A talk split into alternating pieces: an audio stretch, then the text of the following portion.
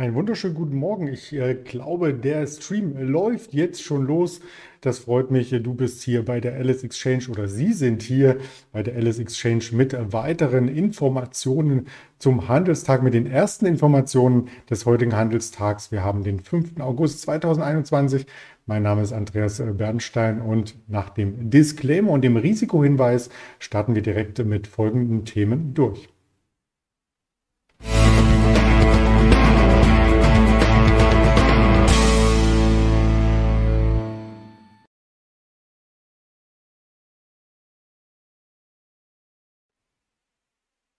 Die Themen sind klar skizziert. Der DAX befindet sich am Widerstand. Wir sprechen über weitere Quartalzahlen, die Deutsche Post und wir schauen auf den Automobilsektor und dazu passend vielleicht auch das Hintergrundbild, Traffic auf der Straße, vielleicht auch bald in der Luft. Da komme ich gleich darauf zu sprechen. Aber man hat in der Corona-Pandemie-Zeit natürlich mitbekommen, dass auf der einen Seite weniger Verkehr auf der Straße ist, auf der anderen Seite sich zu Beginn der Pandemie auch mehrere Menschen ein Automobil erstmals zugelegt hatten, weil eben die Angst bestand im Markt und bei den Menschen an sich, bei vielen, zumindest in den Großstädten, öffentliche Verkehrsmittel zu benutzen. Denn auf kleinem Raum, im Bus, in der U-Bahn, in der S-Bahn, dann vielleicht mit einer Atemschutzmaske jemandem gegenüberzustehen, der Corona infiziert sein könnte und sich dort das Virus einzufangen. Diese ähm, Angst, die kursierte und äh, klar gab es Homeoffice, aber manche Gänge ließen sich nicht vermeiden, Behördengänge und so weiter, was es nicht alles gibt, Einkäufe vielleicht, die mit öffentlichen Verkehrsmitteln zurückgelegt werden müssen und genau dann ist das eigene Auto doch ein bisschen sicherer. Also da stiegen die Neuzulassungen an, da komme ich gleich drauf zu sprechen.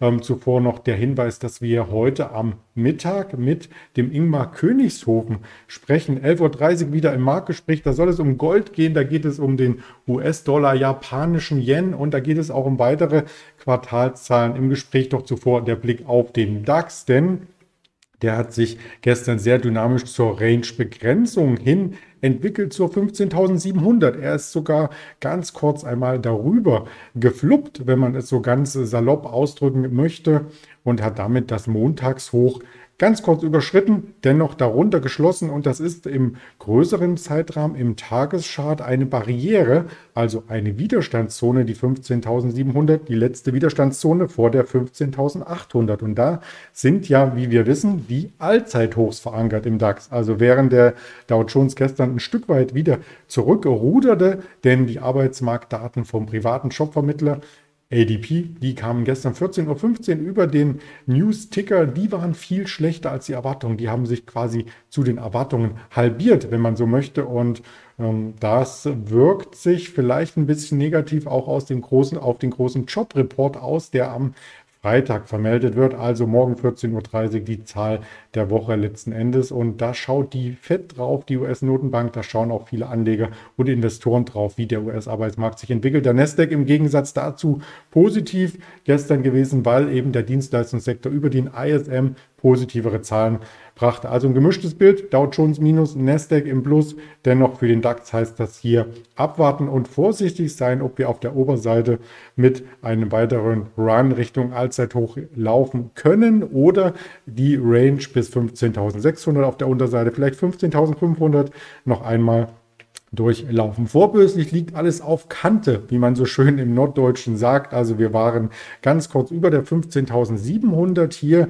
als ich die Analyse erstellte. Jetzt wieder darunter 15.685 sehe ich sogar jetzt gerade. Also das wäre ähm, der Schlussstand von gestern am Mittwochabend 23 Uhr. Da hätte sich nicht viel getan. Es gibt zumindest keine neue Kurslücke heute im Handel. Das erste Thema, was ich aus dem Aktienmarkt vorstellen möchte, ist die Deutsche Post. Sie bestellt nämlich, hört, hört, zwölf Elektroflugzeuge. Und das heißt letzten Endes, dass die Deutsche Post hier ähm, auch weitere Wege geht, um die Pakete an die Kunden auszuliefern. Und ja, das ist schon etwas, ähm, wo man Respekt zollen sollte, dass überhaupt dieser Weg gegehen, gegangen wird. Das hat jetzt nichts mit Drohnen und so weiter zu tun, sondern es geht wirklich nur in Richtung den Klimawandel hier bei der Fracht mit zu berücksichtigen. Und der Hersteller ist nicht etwa eine Boeing oder Airbus, sondern Aviation. Da wurden zwölf Maschinen des Typs Alice bestellt. Die Flugzeuge müssen erst natürlich noch gebaut werden, werden dann im Jahr 2024 erst ausgeliefert. Ähm, der erste Flug des Maschinentyps ist in den USA in diesem Jahr geplant. Also ähm, da können 1200 Kilogramm an Fracht transportiert werden bei einer Reichweite von 815 Kilometern. Also das reicht einmal quer durch Deutschland auf jeden Fall.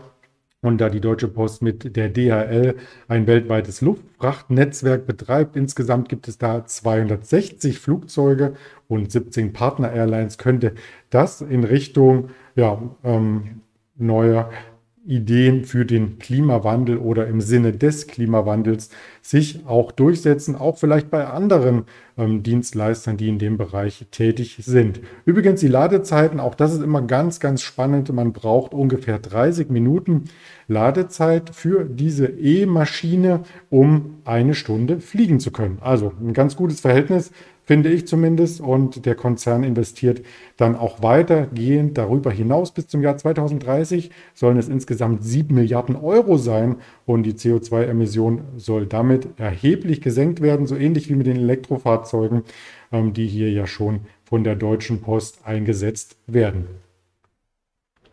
Die Deutsche Post hat heute Morgen auch Quartalzahlen veröffentlicht. Auch die möchte ich hier sehr gerne mit darstellen. Der Konzernumsatz, der steigt um 22,2 Prozent im letzten Quartal noch einmal auf nun 19,5 Milliarden Euro. Das ist ein organisches Wachstum von 24,6 Prozent. Also für ein Unternehmen wie die Deutsche Post, die ja oftmals als ja eher solide, konservativ und ähm, vielleicht auch langweilig umschrieben wird, sind das Top-Zahlen. Wenn man die nur vergleicht jetzt mit einer zum Beispiel Infineon, die nur 1% Umsatzwachstum gemeldet hat und fürs Jahresende dann auf 6% gehen will, ist ja die Deutsche Post viel, viel dynamischer gewesen. Also das muss man vielleicht hier auch nochmal in Relation setzen. Nicht immer nur die ähm, Technologieaktien als Wachstumstreiber zu ähm, herauszukehren, sondern vielleicht auch mal althergebrachte Industriezweige sich anzuschauen, denn da sind die Wachstumsraten teilweise höher und die Bewertung dann viel niedriger. Weiterhin das operative Ergebnis ist auch im zweiten Quartal ordentlich angestiegen. Die EBIT-Marge des Konzerns ist jetzt schon bei über 10 Prozent und der Konzerngewinn konnte damit im letzten Quartal verdoppelt werden. Der Free Cashflow, also das Geld, was hier ähm, quasi für zur freien Verfügung erwirtschaftet wird, beträgt nun 919 Millionen Euro. Also damit sind die vorläufigen Quartalszahlen, die erst gemeldet wurden, übertroffen worden. Der Jahresausblick ist ja schon angehoben worden.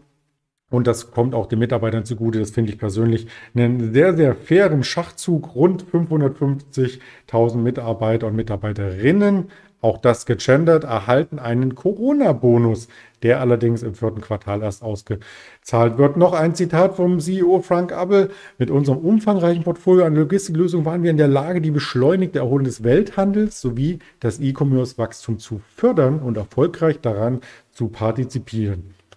Wunderschön ausgedruckt, gedrückt und ausgedruckt von mir, äh, finde ich das. Und wir schauen auf den Chart und der ist auch wunderschön anzusehen, finde ich. Er hat nämlich hier in Richtung Allzeithoch eine sehr, sehr gute Wegstrecke hinter sich gelassen, sich nicht ganz verdoppelt im Jahresverlauf, aber dennoch mit sehr, sehr geringen Rückläufern, also mit einer geringen Volatilität den Trend beschritten. Und das sind Aktien, die im Portfolio sicherlich auch eine stabilisierende Wirkung zeigen. Also Hut ab vor den Zahlen der Deutschen Post, das muss man hier attestieren. Nahe bei der Branche der Auslieferung, also bei den Autos, ist natürlich auch die Autobranche angesiedelt und die steht womöglich vor einem Rücklauf, so heißt es in diversen Medienberichten. Das muss man heute Morgen auch noch einmal mit kommentieren. Das möchte ich also nicht unkommentiert lassen. Und bei der Autobranche sollte man hier darauf achten, ähm, wie die Neuzulassungen hier vonstatten gehen. Und die sind ein Stück rückläufig jetzt gewesen im letzten Monat. Also der deutsche Neuwagenmarkt äh, schwächelt. Im Juli wurden laut dem Kraftfahrtbundesamt 236.393 Neuwagen zugelassen. Das sind im Vergleich zum Juli 2020 25 Prozent weniger als vor einem Jahr. Also im Vergleich zum Juli 2019 ist das Minus sogar auf 29 Prozent angewachsen. Und im bisherigen Jahresverlauf ist äh, zwar der Neuwagenmarkt um knapp 7 Prozent über dem Vorjahresniveau, aber 25 Prozent unter dem Vorkrisenniveau von 2019. Was man rein klimatechnisch aber hier positiv erwähnen muss, ist, dass der traditionelle Verbrennungsmotor auf dem Rückmarsch ist und dass die Elektrofahrzeuge hier zulegen. Also die alternativen Antriebe sind positiv in der Entwicklung. Elektro-PKWs haben ein Plus von 52 Prozent sogar erreicht und Hybridantriebe, darunter zählen eben diese Plug-in-Autos, legen sogar um 33 Prozent zu. Entschuldigung, Smart und Tesla sind dabei die Umsatztreiber, also voll elektrisch wurden hier der 4.2 Cabrio 4.4, das sind die Smart-Modelle und 4.2 äh, aus dem Daimler-Konzern mit 202 Prozent Wachstumsrate registriert und der Elektrobauer Tesla konnte hier aufwarten mit 169 Prozent Wachstumsrate. Das heißt, auf den Straßen gibt es immer mehr Elektrofahrzeuge. Auch für die Radfahrer und Fußgänger heißt das noch aufmerksamer zu sein. Man hört sie ja ganz oft nicht. Und vielleicht in Berlin sehe ich das sehr, sehr oft. Weniger Kopfhörer benutzen oder die Kopfhörer ganz, ganz leise drehen. Ansonsten hat man hier womöglich ein kleines Problem. Als Vertreter habe ich mir die Volkswagen ausgesucht, die ist weiter stabil an der 200er Marke und genau in diesem Bereich ähm, scheint eine Unterstützung erst einmal zu halten. Das könnte auch, ähm, solche Marken könnten auch das Zünglein an der Waage in der Charttechnik sein, wenn sie unterschritten werden. Bei BMW ist es die 80er Marke, bei Daimler ungefähr die 70er und bei Volkswagen eben die 200er, auf die äh, Trader und Anleger genauer schauen sollten. Nun hatten wir eine Quartalszahl von der Deutschen Post. Wir werden nachher mit dem da Ingmar Königshofen auf die Quartalszahlen der Lufthansa eingehen. Es kommt heute auch noch Siemens oder kam bereits schon die Adidas, die Merck KGaA, eine Zalando, eine Bayer. Also ganz viele Quartalszahlen stehen im Fokus für den heutigen Handel, worauf ähm, Trader, Anleger, Investoren achten. Und an Wirtschaftstermin haben wir 10 Uhr das Wirtschaftsbulletin, 13 Uhr ganz wichtig für Großbritannien und für die Trader im britischen Pfund, die Zinssatzentscheidung der Bank of England und am Nachmittag dann noch einmal Daten zur Arbeitsmarkt, zum Arbeitsmarkt in den USA 14.30 Uhr die Erstanträge auf Arbeitslosenunterstützung, die wöchentlich vermeldet werden. Hier werden weniger Erstanträge erwartet, aber wir haben ja gestern bei den ADP-Daten gesehen, dass man sich da auch etwas verschätzen kann. Verschätzen können Sie sich nicht, wenn Sie die Kanäle abonniert haben äh, von der LS Exchange auf YouTube, auf Twitter, auf Instagram, auf Facebook oder die Hörvarianten bei Spotify, Deezer und Apple Podcast. Das sind so die Anker im Markt und ich freue mich, wenn ich auch wieder später im Interview für Sie die Berichterstattung hier vollziehen darf und wünsche bis dahin alles Gute im sonnigen Morgen quasi zum DAX-Start an der 15.700. Hier Andreas Bernstein.